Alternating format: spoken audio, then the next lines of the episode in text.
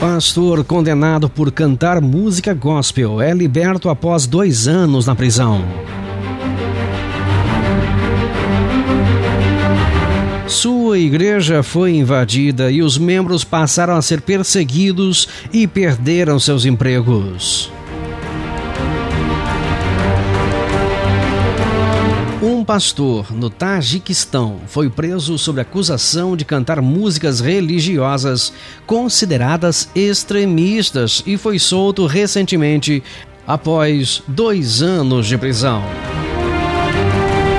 O pastor Bekhun Kolmotov da Igreja Protestante Boas Novas da Graça de Kujant foi condenado em 2017 depois que autoridades locais invadiram sua igreja e o acusaram de incitar o ódio religioso.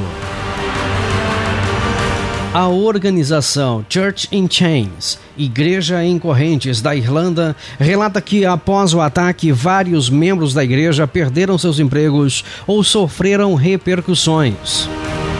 A organização relata que o pastor de 43 anos foi preso e depois acusado de possuir um livro de canções de adoração e o livro de Josh McDowell, More Than Carpenter, mais que um carpinteiro.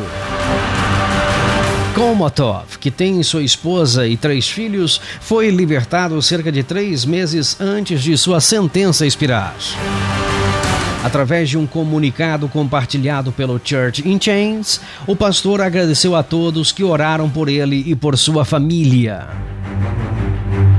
Gostaria de expressar minha enorme gratidão a todas as pessoas que apoiaram e oraram por mim, minha família e minha igreja. Durante todos esses três anos, senti suas orações. Elas me ajudaram a permanecer de pé Ajudaram minha esposa e filhos preciosos. Ajudaram os membros da minha igreja que ficaram sem pastor e depois foram expulsos pelas autoridades do nosso prédio. Segundo a organização Church in Chains, Komotov cumpriu a maior parte de sua sentença na prisão de Yavan, a mais de 300 quilômetros de sua casa.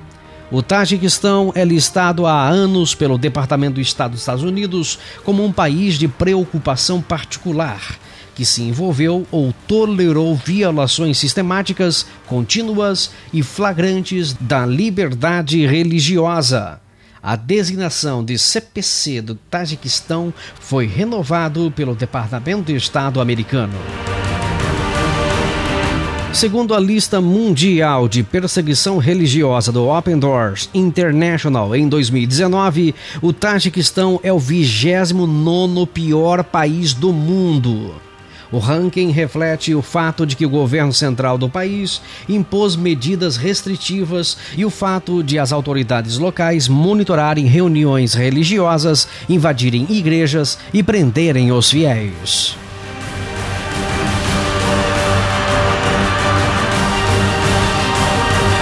Pastor condenado por cantar música gospel é liberto após dois anos na prisão.